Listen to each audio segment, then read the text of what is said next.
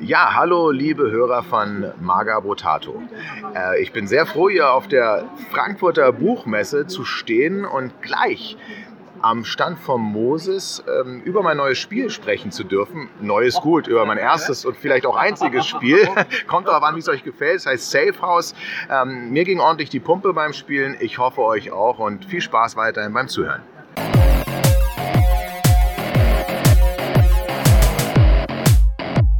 Moin Moin und herzlich willkommen zu Magabotato, dem Podcast rund um Brettspiele, Tabletops und sichere Schutzräume. Heute mit einer Folge Brett Hard und wie im Einspieler vielleicht schon mitbekommen habt, geht es um Safe House, das Spiel von Sebastian Fitzek, Marco Teubner und Jörn Stollmann. Sebastian Fitzek ist vielleicht dem einen oder anderen Hörer aus den Buchhandlungen dieser Republik bekannt, ist einer der bekanntesten deutschen Autoren im Bereich Thriller ähm, hat kurz zur Person, hat neun Millionen Bücher als Auflage bisher und die sind in 24 Sprachen übersetzt. Er hat auch eine ganze Menge Preise bekommen für die bisher erschienenen 17 Bücher. Ende Oktober kommt das neueste Buch von ihm auf den Markt, aber heute behandeln wir nur das Brettspiel. Mit dabei sind heute der Sebastian. Ahoi. Und der Philipp, eine externe Fachkraft für Brett- und Kartenspiele. Hi ho. Und gemeinsam werden, haben wir dieses Spiel gespielt. Ja, gespielt. Trifft es ziemlich gut. Gewonnen nicht, gespielt haben wir es. Ähm, und wollen es jetzt besprechen. Ähm, kurz zum Spiel, Spielprinzip, Sebastian. Ja, also im Endeffekt spielt man, ist man, man ist die Gruppe von Spielern, also das Spiel ist von zwei bis vier Spielern, ab zwölf ist das. Und ähm, man spielt zusammen, das ist kooperativ, gegen das Spiel selbst. Also die Gruppe der Spieler stellt einen Zeugen von einem Verbrechen dar. Was genau das Verbrechen ist, ist zu Beginn des Spiels noch gar nicht, steht noch gar nicht fest, weil ähm, es gibt drei Spielmodi. Da kommen wir aber später dazu. Wie gesagt, man spielt halt diesen zusammen diesen, diesen Zeugen und muss vor dem Täter flüchten ähm, und rennt dann praktisch über den Spielplan zu einem Safehouse, während der Verfolger eben versucht, einen einzuholen und äh, ja, davon abzuhalten, eine Zeugenaussage zu machen, beziehungsweise er will halt den lästigen Zeugen aus dem Weg räumen. Das ist so das Spielprinzip, beziehungsweise das Setting, in dem wir uns bewegen. Ähm, ansonsten versucht man halt durch Zusammenarbeit den Täter einmal seines Verbrechens zu überführen und überhaupt erstmal zu überleben. So, jetzt wo du schon das Spielprinzip ein bisschen erläutert hast, wollen wir jetzt mal ein bisschen näher auf die Regeln eingehen. Ähm, Philipp, wie schaffen wir es denn im besten Fall wegzurennen vor dem Feind? Ja. Mörder. Im besten Fall natürlich alle gemeinschaftlich. Vom Regelsetting her ist es so, das Spiel funktioniert über Karten und kumulativ durch unsere Kartenaktion gelingt es unserer Figur wegzulaufen. Also ganz egal, wie viele Spieler jetzt tatsächlich das Team repräsentieren, versuchen wir unsere Figur jeweils zu einem Kartenende zu bewegen, bevor uns der Verfolger einholt. Es gibt verschiedene Etappen, wie diese Karte aufgebaut ist. So streckt man sich durch verschiedene Stationen. Es beginnt in dem Hotelzimmer und am Schluss ist natürlich das Ziel, nachdem man durch die Stadt geflohen ist, bis in den Schutzraum zu gelangen, wo man dann die Sicherheit hat. Verfolgt wird das Ganze dadurch, dass wir mit einer gewissen Anzahl an Handkarten mit zufälligen Zahlenwerten anfangen. Die ganzen Karten sind auch noch farbkodiert und je nach Werten dieser Karten oder auch Zahlen, die so dargestellt werden, gibt es immer gewisse Aktionskarten. Das Ganze ist sehr schön ausbalanciert. Man muss immer darauf achten, dass man Optionskarten hat, die einem Bewegungen ermöglichen und umgekehrt die anderen Karten, die wie eine Währung diese Schritte erst ermöglichen. Und nur durch die Zusammenarbeit aller Teammitglieder erreicht man eben auch, dass die eigene Spielfigur sich da weiter bewegt und so immer weiter auf das Kartenende sich zubewegt. Vom Grundprinzip her kennt ihr sicherlich Spiele wie Cluedo, dass eben zusammen irgendwelche Vorgänge erörtert werden müssen. Das ist der höhere Schwierigkeitsgrad. Für den Einstieg kann ich jedem empfehlen, fangt leichter an. Mit dem einfachsten Schwierigkeitsgrad. Drei stehen zur Auswahl. Wie gesagt, der einfachste. Ihr flieht lediglich vor eurem Verfolger. Dabei ist es so, dass ihr gemeinschaftlich versucht, diesen Safe Room zu erreichen. Und damit seid ihr aus dem Schneider. Hört sich erstmal leicht an, ist aber deutlich schwerer. Als ja, also unsere Spielbilanz bisher, wir haben es wir haben mitgezählt, weil ähm, das, also noch kurz, das Spiel wurde auf der Buchmesse in Frankfurt vorgestellt. Da waren wir und haben äh, eine Runde mit Sebastian Fitzek auch geredet über dieses Spiel, ähm, wie er ja gehört hat am Anfang. Und da hat er schon gesagt, dass sie beim neunten Versuch haben sie es das erste Mal geschafft, in den Safe Room zu kommen, ins Safe House. Und ähm, das war auf dem leichtesten Schwierigkeitsgrad. Also das Tutorial im Endeffekt. Das ist hier ungefähr so schwer wie bei anderen Spielen der höchste Schwierigkeitsgrad, weil wir haben jetzt unseren Track Record, der liegt bei 13 gespielten Partien und einem Sieg. Ähm, sonst wurden wir immer erwischt. Das Spiel ist auch so aufgebaut, dass es grundsätzlich nur eine halbe Stunde dauern kann. Denn zu dem Spiel gibt es äh, noch eine Sanduhr. Man hat nämlich nicht den Druck, dass der Verfolger näher kommt, dadurch, dass man, dass man Karten zieht, auf denen halt steht, dass der Verfolger dich verfolgt, sondern ähm, alle zwei Minuten muss man diese Sanduhr umdrehen und wenn, man, wenn sie abgelaufen ist, hat der Verfolger, läuft der Verfolger automatisch ein Feld. Es gibt zu dem Spiel eine kostenlose App mit einem Hintergrund, also das ist eigentlich nur eine, eine Sound-Datei, Datei, genau. Ähm, die gibt es kostenlos zum Spiel dazu. Da ist hier so ein QR-Code zum Einscannen übers Handy, dann kann man das abspielen. Ähm, das dauert genau 30 Minuten. Nach 30 Minuten, wenn man es nicht geschafft hat, in das Safehouse zu kommen und nicht schon vorher gestorben ist, hat man auch automatisch verloren. Und dann äh, sagt der nette Sebastian 40 am Ende des Spiels, dass man jetzt entweder es geschafft hat oder halt einfach kläglich gescheitert ist und tot ist. Ähm, und das Schöne bei dieser App ist auch, dass alle zwei Minuten so eine, das klingt so ein bisschen wie so ein Nebelhorn ertönt und der Verfolger dann damit oder die Spieler damit darauf aufmerksam gemacht werden, dass der Verfolger ein Feld weiterrücken muss. Der Spielplan ist folgendermaßen aufgebaut. Das finde ich, find ich total cool. Ähm, wie so ein kleines Buch. Ähm, DIN A4-Format, bisschen kleiner. Ähm, und die einzelnen Felder, durch die man sich bewegt, das sind eben das Hotelzimmer, der Hafen, die Stadt, der Wald und dann eben noch zum Safehouse kommt man dann auch hin. Das ist auch nochmal ein eigenes Feld. Sind wie ein Buch angeordnet. Das heißt, man blättert das Spielfeld um und läuft dann wieder auf über zwei DIN A4 Seiten, blättert es wieder um, läuft weiter und am Ende auf der Karte vom Safe House hat man eben so ein kleines Pop-up-Häuschen aus Pappe. Das ist, macht richtig was her, sieht richtig schön aus. Wir haben es bisher aber nur einmal erreicht. Ähm, auf diese Karte überhaupt zu kommen. Ne? Vorher sind wir im Wald wir wurden einmal, Wir waren einmal im Safe House, glaube ich, nee, nee. Nee, wir sind einmal nur dahin gekommen. Ja? Genau, wir sind einmal nur auf die letzte Seite gekommen. Davor sind wir kläglich gescheitert. Jetzt kann man natürlich sagen, wir sind zu doof zum Spielen. Äh, sind wir aber nicht. Tatsächlich sind wir das nicht. Wir spielen in dieser Konstellation schon einige Jahre zusammen Spiele. Es ist einfach nur knackig schwer ähm, oder herausfordernd, was wir aber alle schön finden. Das ist auf jeden Fall begrüßenswert. Im Endeffekt geht es ja auch darum, dass du um dein Leben rennst und dieser, dieser Thrill wird halt auch durch die, ähm, durch die Härte und die Schwierigkeitsgrad durchaus wieder gespiegelt. Genau. Am Anfang kommt der Verfolger recht langsam näher, aber ähm, das geht ruckzuck und dann steht er hinter einem und hat einen erwischt. Also genau. auch bei dem Sieg, den wir hatten, war es halt wirklich so. Wir, wir, zeigen euch dann ja nachher, äh, ihr werdet dann unter dem Podcast auch ein paar Bilder dazu sehen. Ähm, das vor dem Safe House ist, äh, ist ein Feld, da steht drauf The End. Und wenn man da reinkommt, dann hat man es geschafft. Wenn der Verfolger aber vor einem auf diesem Feld ist, dann hat der gewonnen. Und wir waren es war halt so, dass wir genau, dass wir äh, genau ein Feld vor dem Verfolger waren und gerade noch die Tür im Endeffekt zugeknallt haben und ähm, der Verfolger draußen gegen die Tür ge gebollert hat.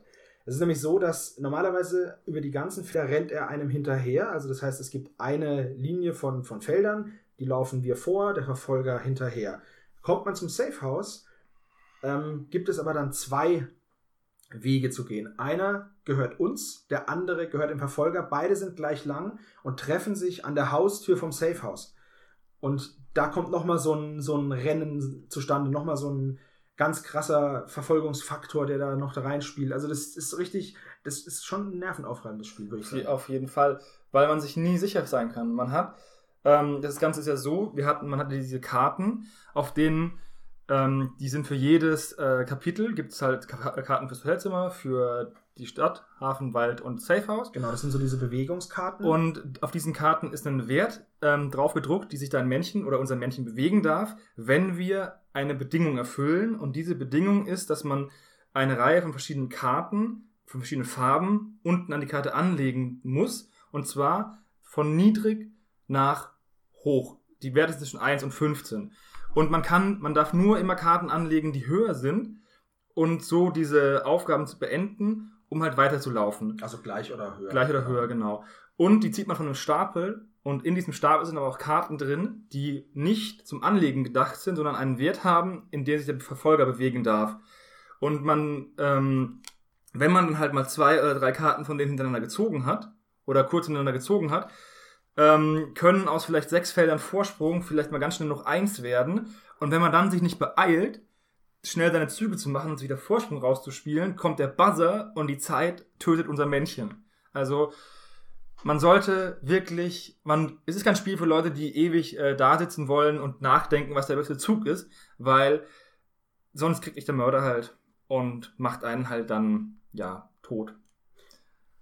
Das ist eigentlich auch so eine schöne Herausforderung an dem ganzen Spiel. Also das ist auch das, was uns jetzt eigentlich immer motiviert hat, dass wir da zig Runden am Stück gespielt haben. Ja. Ähm, meistens war das ja schneller als zehn Minuten erledigt hat aber auch wirklich auch seinen Reiz ausgemacht, weil jedes Mal ist es anders gelaufen. Also dieses Zufallselement ist erhalten geblieben. Man hat immer wieder die Motivation gehabt, immer ging es noch ein bisschen weiter.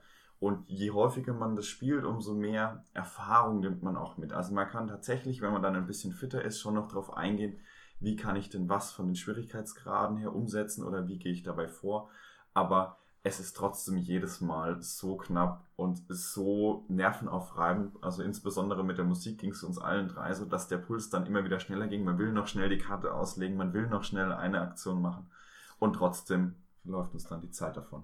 Was vielleicht noch gesagt werden sollte, ist einmal, es gibt eine Regel, was liegt, liegt, auch wenn man sich vielleicht in dem Moment geirrt hat, weil man unter Druck steht, da hat man halt das Problem. Und die Spieler dürfen sich nicht wirklich absprechen. Man kann zwar sagen, ich habe viele, viele Karten der und der Farbe oder ich habe hohe Karten der und der Farbe, aber man kann nicht sagen, ich habe jetzt hier eine, eine 7 in Rot und die passt genau da rein, weil sonst wäre es zu leicht. Also die Spieler dürfen sich nur begrenzt absprechen und es kann schon mal sein, dass man denkt, ja, okay, hier kann ich ja was machen fürs Team und ein anderer will auch was tun, aber macht dann was anderes, dass sie den Plan wieder verhagelt und man muss auch immer eine Karte spielen, weil wenn man keine Karte spielt, bewegt der Verfolger auch. Also immer wenn man halt einen Zug verstreichen lassen würde, kommt der Verfolger auch näher. Genau. Also mit diesen Karten, die nennen sich, es gibt diese Bewegungskarten, es gibt die Verfolgungskarten. Die Verfolgungskarten, ähm, nur dass ihr das jetzt mal genau versteht. Wir machen, wie gesagt, wir zeigen euch dann unter dem, unter dem Podcast machen wir ein paar Bilder rein. Ähm, die Verfolgungskarten gehen halt, das sind die von 1 bis 15, die dann halt in Reihe und in der richtigen Farbe angelegt werden können oder müssen an die Bewegungskarten. Und die Bewegungen, die wir haben, die gehen von 1 bis 5, also mit Abschluss einer Aufgabe äh, bewegen wir uns dann zwischen einem und fünf Felder vorwärts. Wobei natürlich die Einer, die Einser-Bewegungen äh, relativ einfach ähm, abzuschließen sind. Das sind meistens zwei Karten derselben Farbe, die ähm, zum Beispiel grün und dann musst du halt eine, eine 1 und eine 2 anlegen oder eine, eine 3 und eine 7. Also auf jeden Fall zwei Karten und dann darfst du dich ein Feld bewegen. Während zum Beispiel die Fünferkarten muss man sechs Karten anlegen, von zwei verschiedenen Farben zum Beispiel drei gelbe, drei rote und da muss man dann halt schon gucken, weil obwohl es zwei verschiedene Farben sind, muss trotzdem diese, diese ähm, Reihenfolge der Zahlen weiterhin ansteigend sein. Also ich kann jetzt nicht mit Gelb 13, 14, 15 anlegen und dann mit Rot weitermachen und eine, ne? sondern man muss von unten nach oben ansteigend die Karten hinlegen oder gleich, also größer oder gleich und ähm, gut, die Farben dürfen gemischt sein. Also wenn ich jetzt eine, eine gelbe 2 habe eine rote 3, eine rote 5, dann kann ich die so hinlegen, aber im Endeffekt müssen, muss eine Reihe da liegen, ansteigend aus drei gelben und drei roten. Und dann darf man sich fünf Felder bewegen. Und das Ganze muss halt relativ schnell gehen. Alleine schafft man das meistens nicht. Das muss man zusammen machen und die Absprache untereinander darf halt nicht konkret sein, wie es der Johannes auch schon gesagt hat. Und das ist der normale Schwierigkeitsgrad. Wenn man genau. noch den Schwierigkeitsgrad ähm, erhöht, muss man beim Wegrennen noch das Verbrechen aufklären. Und zwar gibt's auf dem Spielbrett noch ein Feld, auf dem sind fünf mal fünf Piktogramme. Und jedes dieser fünf, also in Fünferreihen, repräsentiert den Täter, das Motiv, die Tatwaffe, das Opfer und das Beweismittel, mit dem der Täter überführt wird. Und neben dem Farbwert, äh, oder neben der Farbe und dem Kartenwert, sind auf den Karten noch äh, diese Piktogramme abgedruckt. Und zwar auf den ähm, Karten entweder von 1 bis 5 1, von 6 bis 10 2 und über 10 3.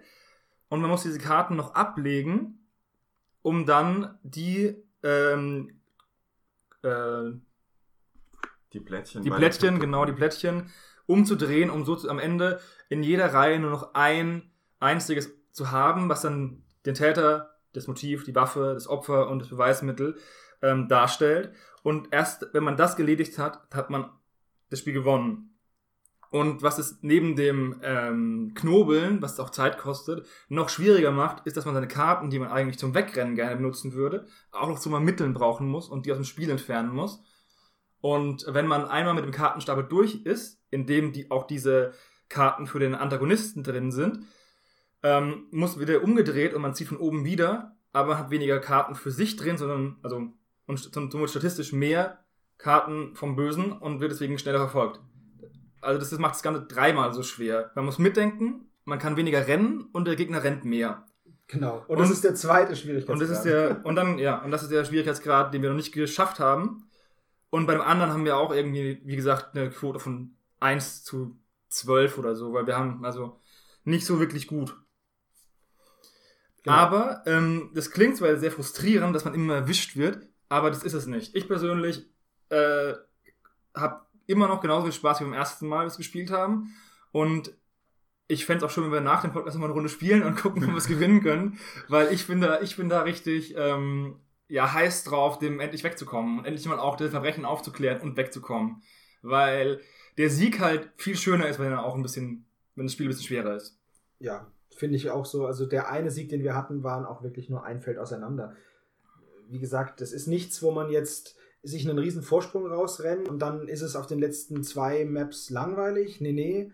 Ähm, das ist immer eng, es ist immer knapp und man muss wirklich, wenn man Fehler macht, zu Beginn des Spiels kann es wirklich sein, dass es auf der letzten Karte einen einholt und man im wahrsten Sinne des Wortes dann da erwischt wird von dem Mörder.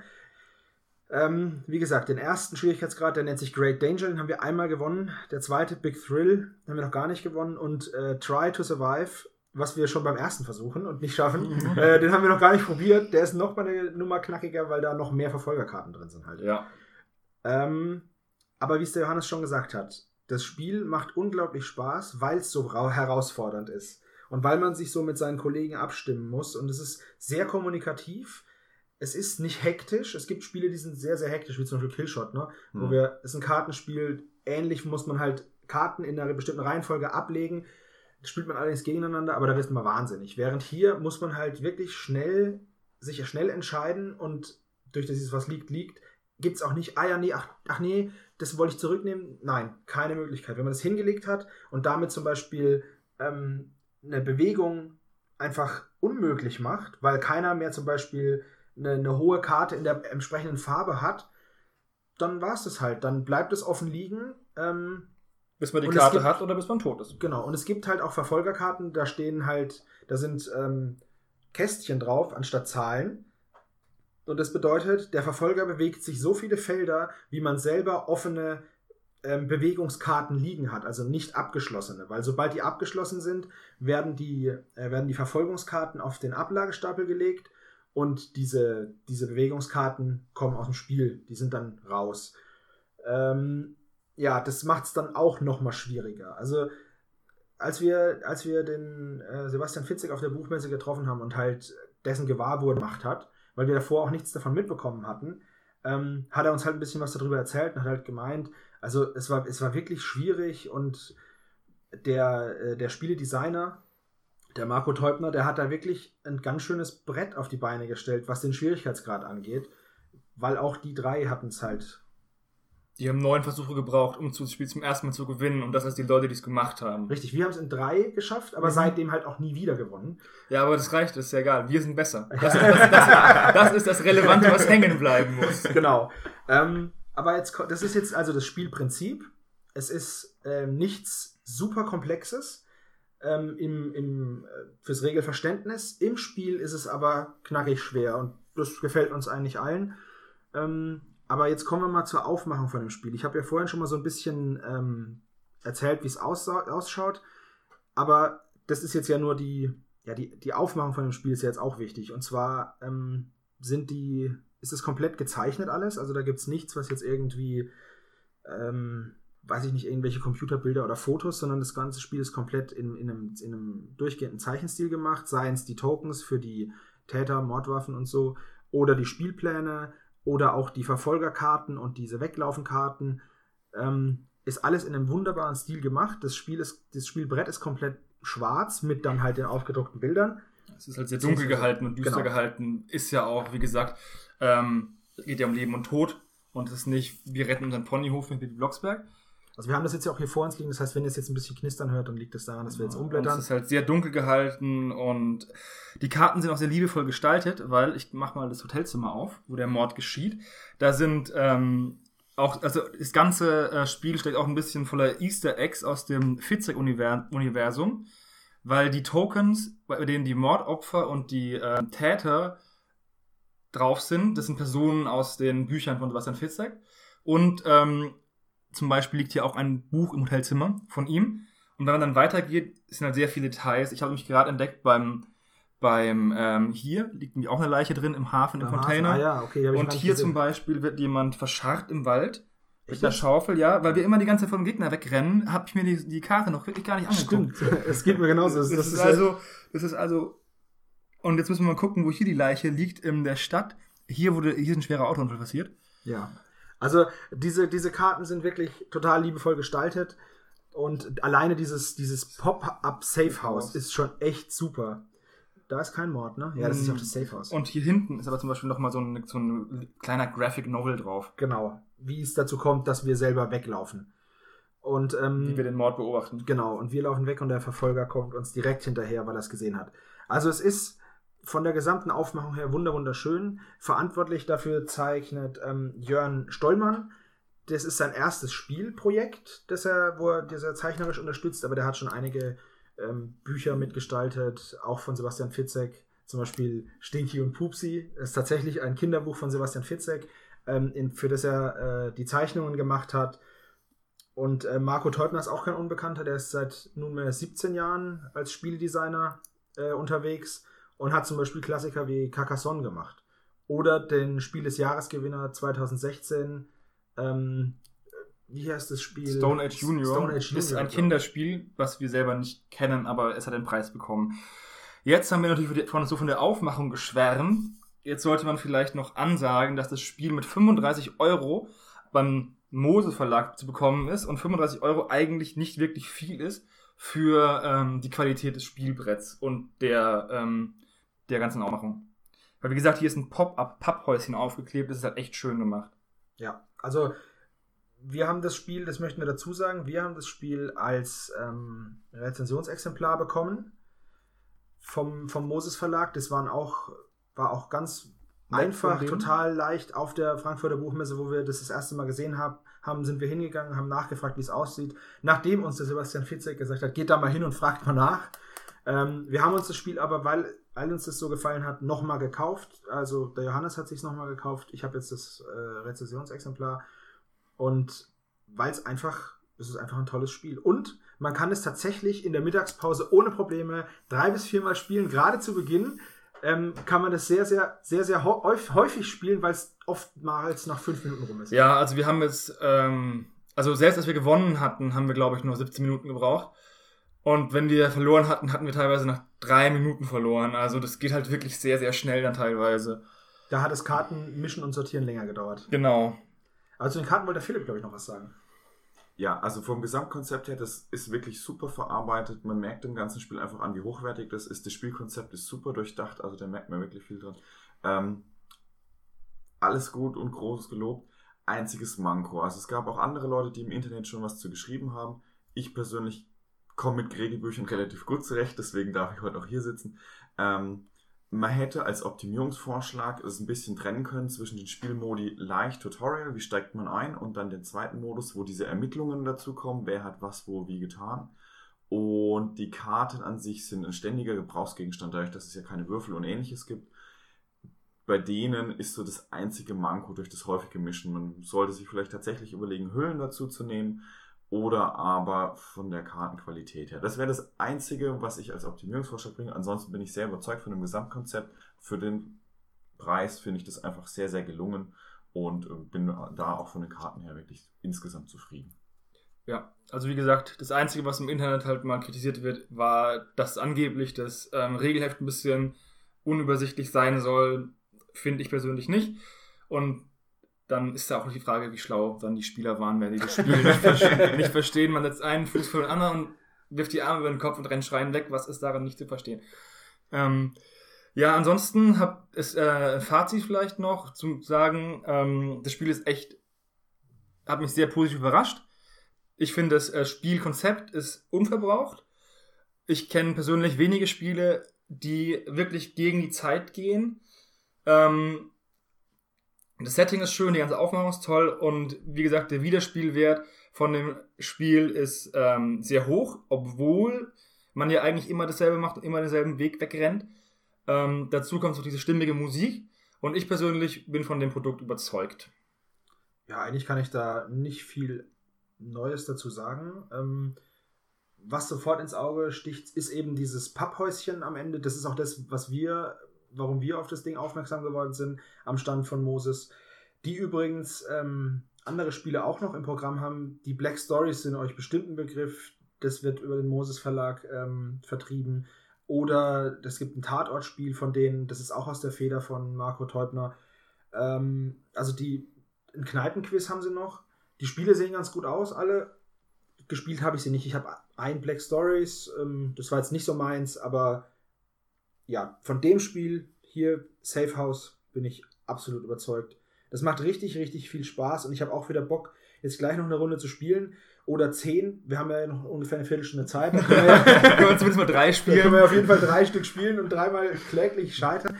Ich glaube allerdings, dass das Spiel nichts ist für jemanden, der keine hohe Frustgrenze hat. Also Frusttoleranz. Weil ähm, der Erfolg stellt sich doch, auch wenn man keine Fehler macht oder vermeintlich keine Fehler macht, weil wir haben jetzt zum Beispiel in der letzten Partie ähm, kam es uns auch so vor, dass wir keine Fehler gemacht haben eigentlich, haben auch wieder verloren. Also wenn man keine hohe Frustgrenze äh, hat, dann ausprobieren.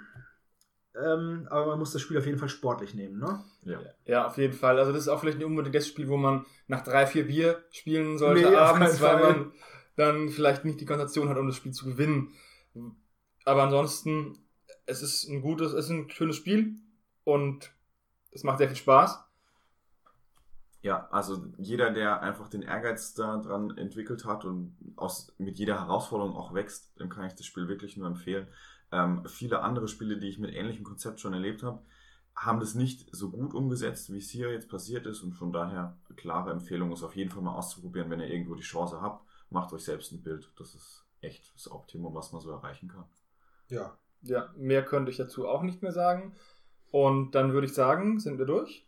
Ja, eins noch wenn ihr Interesse habt an einem Podcast mit zum Beispiel Marco Teubner oder Jörn Stollmann, die sind, haben wir angedacht, beziehungsweise haben auch schon nachgefragt, die würden gerne mal was dazu sagen. Also wenn es euch interessiert zum Thema Illustrationen für Spiele und Bücher oder zum Beispiel auch mal zu erfahren, wie das ist, ein Spieledesigner äh, zu sein, dann können wir da gerne mal einen Podcast dazu machen. Schreibt uns das einfach mal in die Kommentare, ob ihr darauf Lust habt, ob ihr sowas anhören würdet, so ein bisschen Hintergrundwissen aus der Szene oder ob euch das nicht interessiert. Weil wenn euch das nicht interessiert, dann reden wir mit denen über Skype und nehmen nichts auf, ähm, dann entgeht euch das eben. Genau, dann gehen uns die ganzen, ganzen guten Witze, genau. die wir machen werden.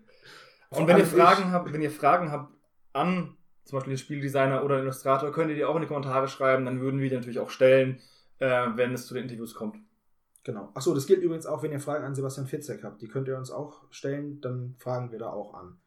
Weil der hat sich nämlich auch recht begeistert gezeigt von dem Projekt Magabotato, beziehungsweise, ja, hat uns ja auch gleich das Spiel aufs Auge gedrückt.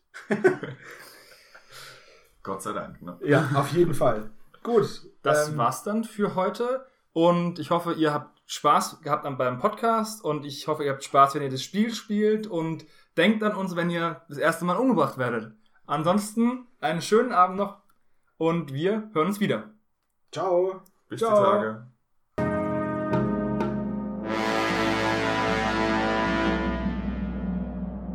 Die Zeit ist um.